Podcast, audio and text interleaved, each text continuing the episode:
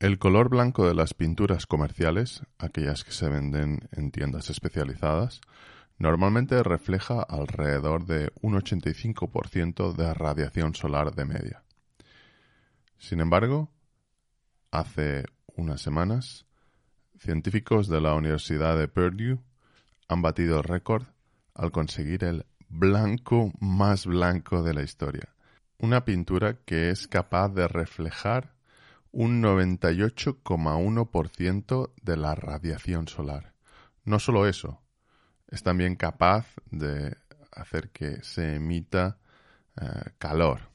En otras palabras, un tejado que estuviera pintado con esta pintura de laboratorio sería capaz de estar a menor temperatura que la superficie colindante de un color distinto. Evidentemente, esto puede parecer que no es algo importante, pero para estos científicos de la Universidad de Purdue, el ahorro energético implicado de poder generalizarse este tipo de pintura, con los costes adecuados, sería más que relevante. Más que relevante porque los cálculos que han hecho es que un tejado de unos mil pies cuadrados pintados con este tono sería capaz de ahorrar en refrigeración el equivalente a 10 kilovatios al edificio en el que estuviera ubicado. Eso multiplicado por el número de viviendas, eh, especialmente si se trata de casas unifamiliares, haría que se, bueno, se consiguiera una importante reducción en gastos eléctricos de refrigeración.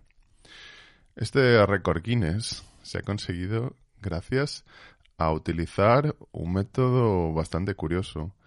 Han eh, empleado una alta concentración de sulfato de bario, que es un componente eh, muy utilizado en cosméticos y en determinadas cremas. USA Today informaba además que este equipo de la Universidad de Purdue había llegado a un acuerdo con una compañía para colocar en el mercado a la venta este tipo de pintura.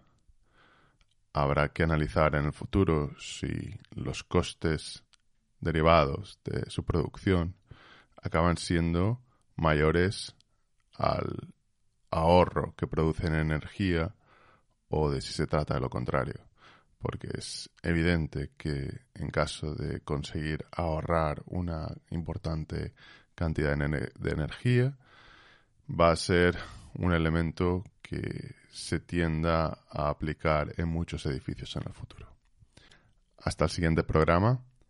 Seguimos en mi otro podcast, Spurna, y por supuesto en Twitter.